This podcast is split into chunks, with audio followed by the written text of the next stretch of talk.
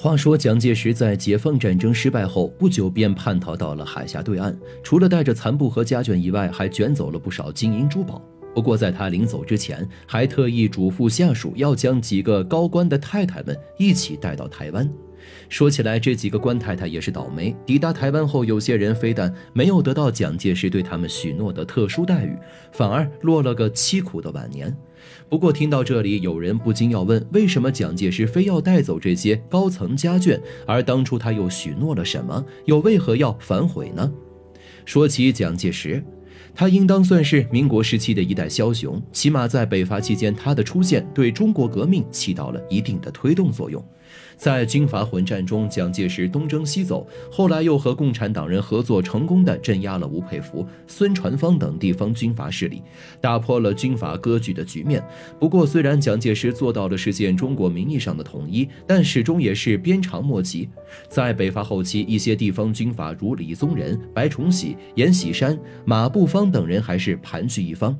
不愿听从蒋介石的调遣，而后来的四一二政变，蒋介石对共产党人的大肆屠杀，也重新掀起了国内局势的混乱。众所周知，国民党内部自始至终都并不是上下一条心的政权组织。即便国民党曾经称霸一时，但他们内部还是有很多分歧，为了利益更是兵戎相见不在少数。和蒋介石作对的以李宗仁为首，就曾让他三次下野。一九四九年，随着解放战争结束，蒋介石大势已去，很多军阀头子和曾经国民党内的高官也为了躲避正义之矛而追随着蒋介石一起逃去了台湾。哪知道到了台湾以后，他们也没能够逃过审判，很大一部分人坐了冷板凳，没能够逃过凄惨的结局。而其中，蒋介石执意要带走的三个得意门生的太太们，也是天上地下的差别待遇。要知道，蒋介石并不是一个蠢人，反而多疑敏感。自淮海、辽沈、平津战役之后，他就已经开始意识到国民党在中国必然落败。但是蒋介石没把这些归罪到自己身上，反而在逃到台湾后做了战后清算，惩罚了一波国民党高层，同时还一直做梦想着有朝一日可以光复大陆。而他执意要带走的三个女人，分别是大将黄维的太太蔡若曙、胡宗南的妻子叶霞宅。以及已经在前线战死的张灵甫的太太王玉玲，这几个人不仅仅是将领的妻子，也是一代美人。四九年的时候，这些人还很年轻。不过到台湾之后，他们的生活又会是怎样的呢？首先，我们来说说胡宗南和他妻子的故事。一九五零年三月，眼看蒋氏王朝的政权在大陆覆灭，胡宗南与蒋介石一样，只能够黯然神伤，远走他乡，乘船来到海峡对岸的宝岛台湾。堂堂一代西北王，如今犹如丧家犬一般，身边只有区区六名随行士兵。遥想当年，胡宗南身为统帅四十万大军的将领，征战沙场，好不威风。现在惨淡收场，只能够暂且在花莲安身。作为蒋介石的天子门生，胡宗南曾是老蒋最得意的一位将领。可惜战败冲昏了蒋介石的头脑，在如雪片般的弹劾书下，胡宗南被推到了政治中心，成了被众人弹劾的对象。仕途仿佛海中波浪，经历起自然也会经历落。眼下正是政治生涯最低迷的时刻，一通弹劾风雨过后，这位曾执掌一方大权的国民党将领被贬为了闲赋在家的政治顾问，成了国民党边缘人。不过人生有失必有得，官场失意的胡宗南反而因此回归了家庭，过了十几年难得的平顺日子。说起他和叶霞宅的故事，还要从一九三七年的抗战前夕说起。特务头子戴笠竟然是这两人的红娘。在戴笠的介绍下，胡宗南认识了当时才刚满二十四岁的浙江姑娘叶霞宅。那时候他还不知道，早在叶霞宅读书的时候，他就已经在学校老师的办公室里。见到过胡宗南的军装照，照片中的革命军人一脸英气，深深打动着少女。缘分使然，多年后叶霞宅竟然想不到，照片中的军人竟然是自己报考的警官学校里戴笠老师的好友。一来二去，两个人经过第一次约会就几乎各自钟情了对方。胡宗南对眼前这个南方姑娘非常着迷，不仅是她的美丽，她的德才兼备更是让胡宗南日思夜想，似乎总是有说不完的话。哪怕是中午刚刚见过面，晚上胡宗南就打着吃晚饭的名义又去敲人家的门。当时若不是抗日战事打响，恐怕这两个人早就已经喜结连理了。但好事多磨，原本打算求婚的胡宗南在这年冬天被派到抗日前线，而女方虽然毕业后做了特务工作，却因为工作需要远赴美国进修，这段感情也被距离耽搁了。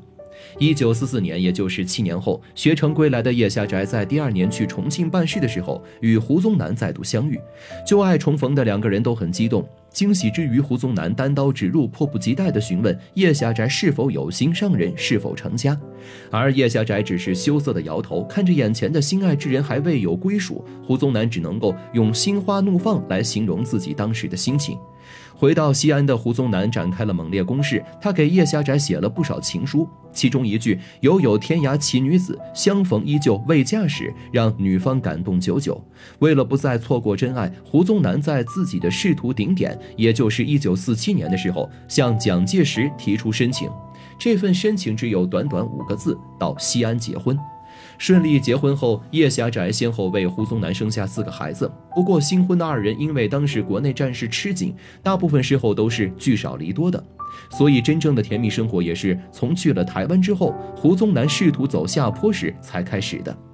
幸运的是，叶霞宅看中的并不是胡宗南的荣华富贵，而是实实在在看中了胡宗南这个人。她非常清楚自己的丈夫为人清廉，既然不是奔着富贵享受，自然也守得住贫贱生活。虽然家里清贫了些，但是叶霞宅并不气馁，反而拿起笔杆子开始撰写文章，尝试着向报社投稿赚钱。可惜当时的报社碍于压力，根本不敢收他的文稿，所以胡宗南的子女们回忆起童年的时候，都毫无意外的会想起小时候的咸水泡饭和家徒四壁。好在一家人齐齐整整的，倒也平顺安稳，除了不能回国以外，也没什么遗憾了。不同于叶下宅和胡宗南最后的相濡以沫，王玉林和张灵甫的缘分少得可怜，仅仅才不到两年。不过这段感情却是难得的老夫少妻的一段传奇。一九二八年，王玉林出生在湖南长沙一个名门望族的家庭里。这个小丫头出生的时候，她未来的丈夫张灵甫已经从黄埔军校毕业，都有三年了，而且因为作战英勇，早早的就被任命为了连长，得到了难得的器重。王玉林和张灵甫的相遇堪比偶像剧。一九四五年，王玉林随家人重新回到故乡长沙，在外躲避战火多年的他，打算去以前常去的理发店瞧瞧。而就是在这家理发店里，他遇到了他生命中无法错过的男人张灵甫。此时的张灵甫一身军装，更衬得五官俊朗挺拔。而面对眼前活泼灵动的少女，他可以说是一见倾心。找人打听一番后，便对王玉林展开了猛烈的追求攻势。面对国国民党军官的追求，王玉林的母亲是十分反对的。他觉得当兵之人没有安全保障，今天还在你身边，没准儿明天就战死沙场了。说到这里，不得不说，王玉林的母亲嘴真是开了光了。但是王玉林此时已经陷入爱河，哪里听得进去母亲的劝告？他反而觉得日本人已经投降，眼看生活稳定下来了，哪儿还有仗好打？所以王玉林一门心思要嫁给张灵甫，他母亲也没办法，只能同意。就这样，相差十九岁的这对老夫少妻便结了婚。而在两人刚结婚的时候，张灵甫就接到了委派他担任国民党七十四师师长的任命书，还要求他即刻就前往南京。就这么着，新婚的两人就在前往上海的火车上，一个上铺，一个下铺的度过了第一夜。都说新婚蜜月甜如蜜，可这两人的蜜月似乎怎么度也度不完了。在外人眼里，小两口常常是如胶似漆，而且年龄根本没给他们形成什么代沟。王玉林最开心的就是跟着张灵甫去策马。除此之外，张灵甫也常常对朋友们撒狗粮，说自己哪怕是去要饭，妻子都会给自己端碗，真是娶了一个好老婆。而且可能是因为年纪还轻，王玉林与其他将领的妻子不同，她从不担心自己丈夫在战场上的安危。她觉得张灵甫是一个无往不利的战神，没有他打不赢的仗。可是王玉林的母亲早就把这 flag 高高立下，一个噩耗让王玉林的美梦彻底醒了。而且是在她刚刚生下他们孩子的第十天，孟良崮一役，蒋介石痛失爱将张灵甫，王玉林也失去了疼爱她的丈夫，新生儿也失去了父亲，连见都没见一眼。后来，王玉林被蒋介石带到了台湾，可蒋介石的儿子蒋经国却时常来骚扰。为了脱离他讨厌的生活，一九五二年，王玉林托了好多层关系跑到美国，直到建国后才重新回到上海定居。比起前两位国民党将领的太太，蔡若树恐怕下场要凄惨得多。虽然同样是出身大家，又是一代美人，可岁月却没有放过蔡若树。她和黄维是自由恋爱的，本来生活幸福，家庭美满，而且他们还育有三个孩子。放在今天，谁不羡慕？然而，即便是位高如黄维，也逃不过战争的牵连。淮海一战，黄维从将帅沦为俘虏，但是蔡若曙并不知情，反而被蒋介石骗到了台湾。到了台湾，他和孩子们也没能够得到很好的照拂，微薄的抚恤金对他们一家来说几乎是形同虚设。得知丈夫被俘后，她一直相信黄维还活着，从没有放弃回国的念头。直到五十年代初，消息确定后，她就携家带口辗转香港，才回到大陆。经历了十几年的等待，当初的美人几乎是心力憔悴。黄维在大牢中劳改，可特赦的名单却一直没有丈夫的名字。一次次的失望不断敲击着蔡若树脑袋里的最后一根线。虽然最后她等到了，可是，在岁月的折磨中，蔡若树的精神已经崩溃，严重抑郁的她最终选择跳河结束她凄苦的晚年。自古红颜多薄命，回看历史，战争的背后，当年的美人也不过是名利场下的累累白骨罢了。